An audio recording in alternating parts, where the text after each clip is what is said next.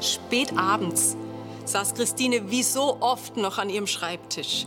Wie konnten die Abteilungen neu aufgestellt und Personalkosten eingespart werden? Und welche Produktreihe funktionierte nicht mehr? Firmensanierung als Job brachte ihr zweifellos ein richtig gutes Einkommen.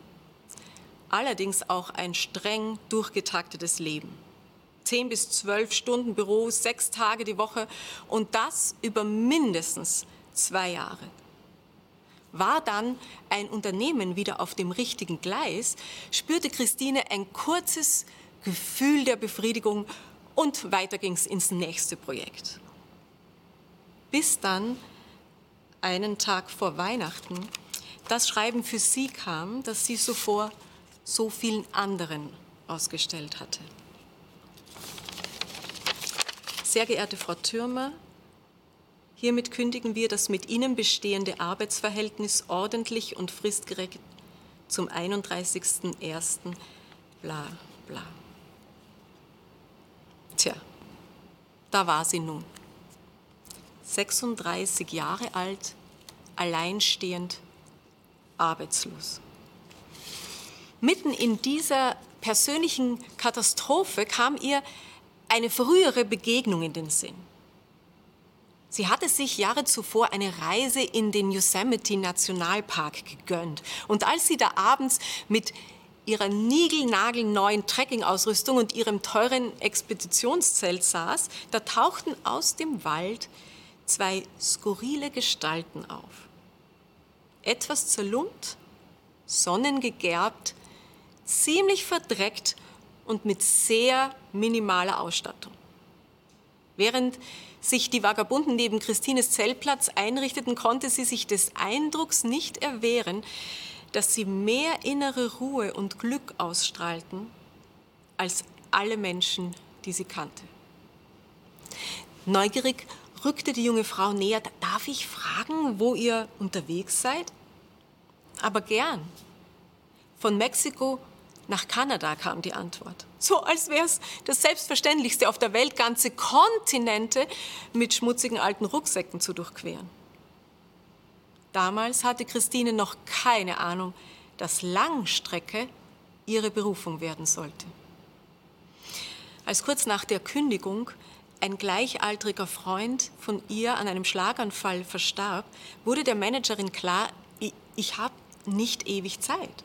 Schon gar nicht, um neue Lebenswege zu erkunden. Mittlerweile nennt sich die heute 55-Jährige die meist gewanderte Frau der Welt. Und höchstwahrscheinlich mit Recht.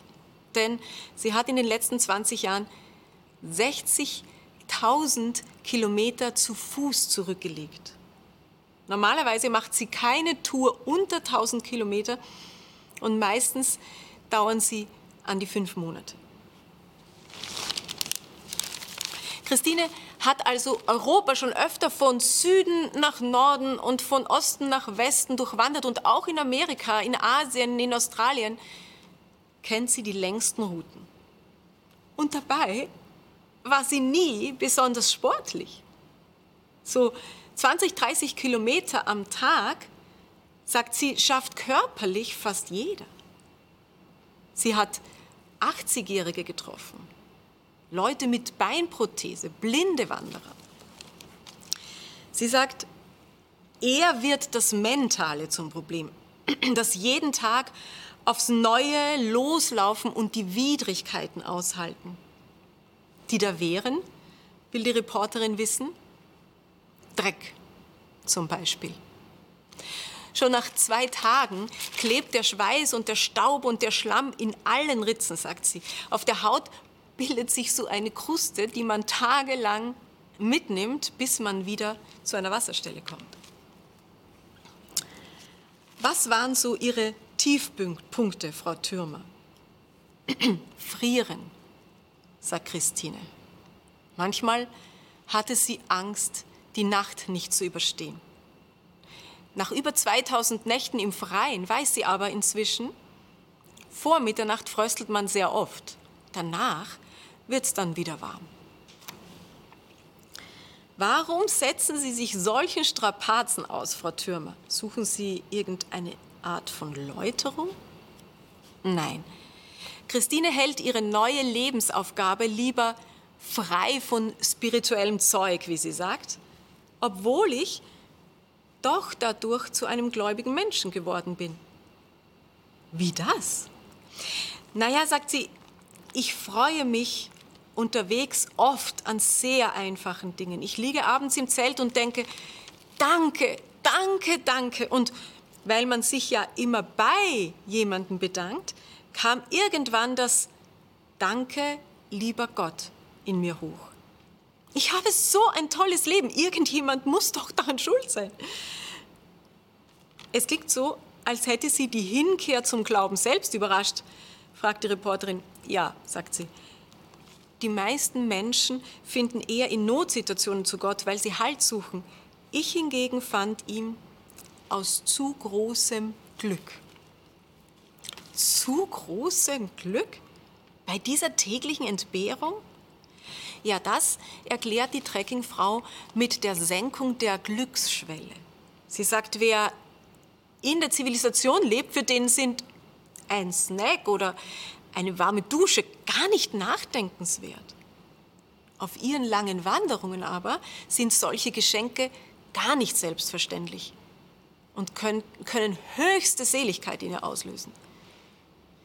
Die Journalistin unterstellt Christine ein bisschen, dass sie sich künstlichem Mangel aussetzt, um künstliche Zufriedenheit zu schaffen. Aber es ist genau umgekehrt, sagt sie.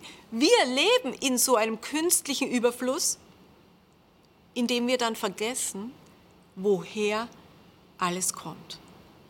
Christine wählt bewusst einen ganz natürlichen Mangel, sagt sie, und sie begegnet so der Quelle. Wenn ich den ganzen Tag durch die staubige Wildnis laufe und abends einen Bach finde, wo ich mich waschen kann, dann führt mich das zu tief empfundener Dankbarkeit und in diesem Gefühl fand ich zu mir selbst, sagt sie. Künstlicher Überfluss, das hat mich schon nachdenklich gemacht. Ja, ich kenne natürlich die Umstände des Wasserkreislaufs, ja, dass seit Urzeiten ununterbrochen klare Flüssigkeit aus dem Gestein fließt, gefiltert von Startstoffen und angereichert mit essentiellen Mineralstoffen. Ein Wunder, das mich, das uns alle am Leben hält. Aber, aber da es frei verfügbar aus meinem Wasserhahn kommt, aus der Kläranlage, da schenke ich ihm keinerlei Beachtung.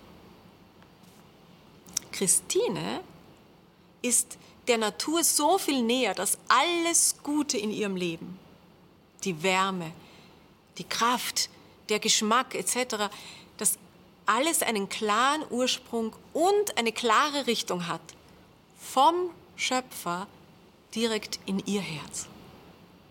Sehen Sie, dieses Lebensgefühl, das wünsche ich mir auch.